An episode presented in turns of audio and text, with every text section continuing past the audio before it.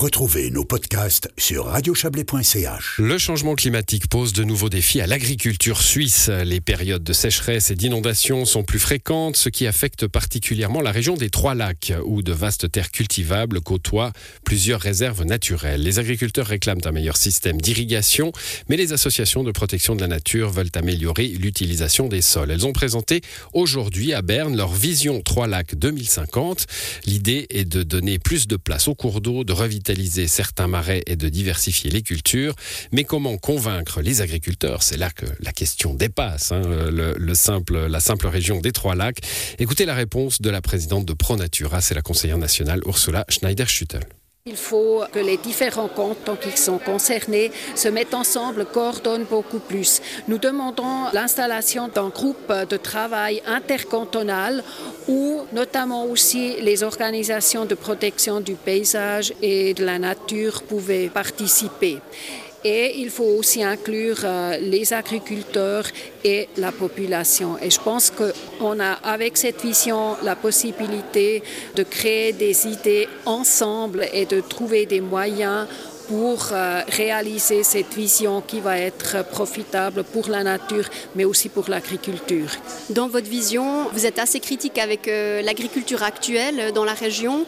Vous proposez euh, notamment de diminuer quand même aussi les surfaces cultivées, de diversifier l'agriculture.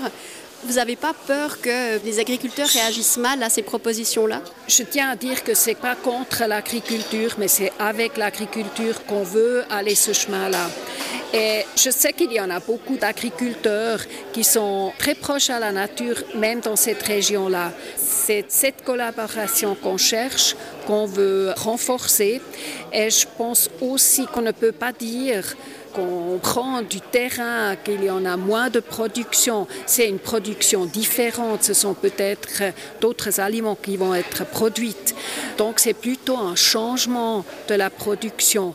Alors pas produire de la nourriture pour les animaux, pour manger ensuite la viande, mais plutôt directement produire la nourriture pour les êtres humains et aussi lutter contre le food waste. Alors on a trop de nourriture qu'on jette. Il y en a des légumes qui sont même pas récoltés aussi dans cette région-là. Alors si on peut éviter ceci, on a beaucoup plus de terrain à disposition.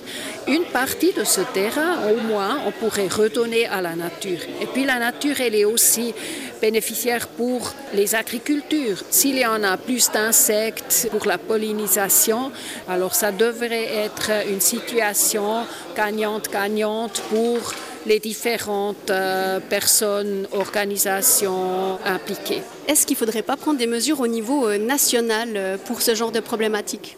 Il y en a des mesures au niveau national qui sont déjà prises. Alors il y a le Conseil fédéral qui a publié un rapport sur l'agriculture, comment il faudrait améliorer. Et c'était notamment là où on parlait de produire plus de plantes, changer un peu la nourriture.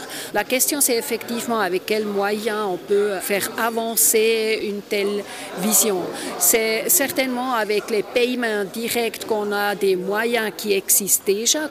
Il y en a d'autres mesures comme euh, dans l'aménagement du territoire par exemple, pour les cours d'eau, qu'il y en a assez d'espace à libérer.